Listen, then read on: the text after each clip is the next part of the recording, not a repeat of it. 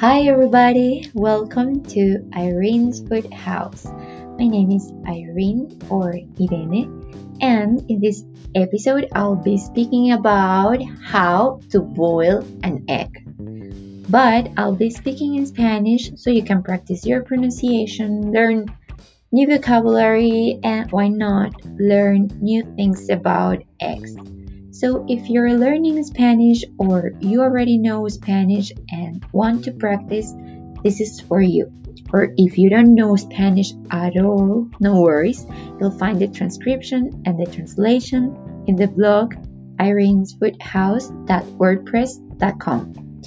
And, of course, si entiendes español, te gusta escuchar podcast, la comida, te gusta cocinar, te gusta comer, este podcast también es para ti.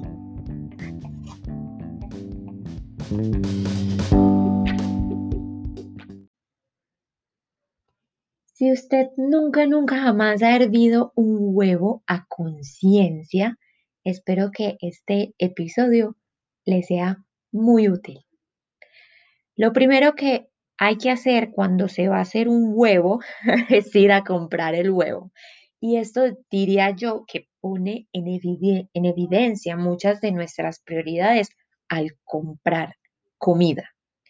El precio, el tipo de huevo, para unos la, la, marca, para otros el tamaño del huevo y para mí la más importante de todas, el origen del producto. Yo como no tengo gallinas que corren por ahí libremente en mi casa, prefiero comprar huevos de gallinas que no fueron criadas a través de una avicultura intensiva. Aquí en Colombia muchas marcas los llaman huevos de gallinas felices. A mí eso me parece ridículo, pero así los llaman. Segunda cosa que hay que hacer es conservar los huevos. ¿Cómo conservarlos? Lo que nosotros hacemos en casa es que limpiamos los huevos con una toalla o un trapito para quitarles las suciedades que traen muchas veces heces de la gallina, plumas, pero ojo, no los lavamos sino hasta un segundo antes de utilizarlos para cocinar, porque al mojarlos dañamos una ligera cutícula protectora que tienen los huevos y además como la cáscara es porosa, mojar los huevos aumentaría el riesgo de presencia de microorganismos. Ahora, refrigerar o no refrigerar. Yo siempre los refrigero. Si estuvieran muy frescos y los fuera a utilizar en corto tiempo y además viviera en una zona fresca de bajas temperaturas, entonces sin problema no me preocuparía mucho si no tengo una nevera para guardarlos. Pero para garantizar que se conserven bien durante las cuatro semanas, que es el tiempo ideal límite para mantener los huevos, teniendo además en cuenta que donde vivo hace calor y tengo una nevera, pues los refrigero. Eso sí, nunca los pongo en la puerta de la nevera porque al abrir y cerrar la puerta, eso desestabiliza la conservación. Y el tercer paso es preparar el huevo. A mí personalmente me encanta que la clara esté bien cocida y que la yema esté cremosa, no dura completamente, sino lo suficientemente suave para poderla esparcir y untar sobre una tostada de pan, una arepa. Hay personas que introducen el huevo de una vez en el agua fría, pero yo no lo hago así.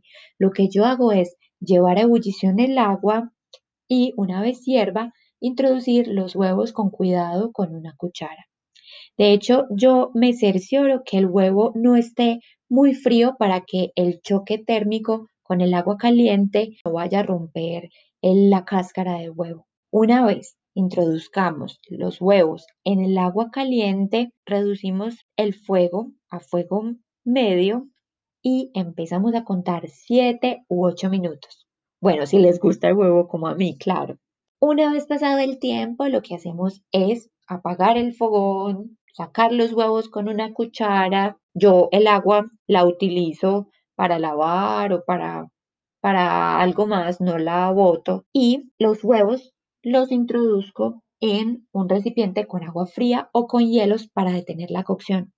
Hay personas que proceden a pelarlos inmediatamente, pero si tengo el tiempo, prefiero esperar.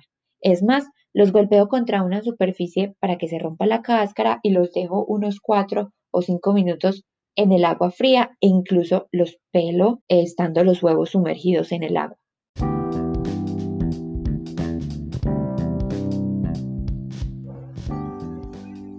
Y esta es la forma en la que yo preparo el huevo semiduro para desayunar, para cenar, para almorzar.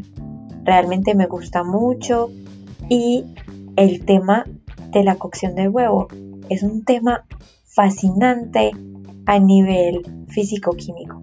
Entonces puede ser que más adelante hablemos un poco más del huevo y de las infinitas recetas, preparaciones que se pueden hacer con este ingrediente maravilloso.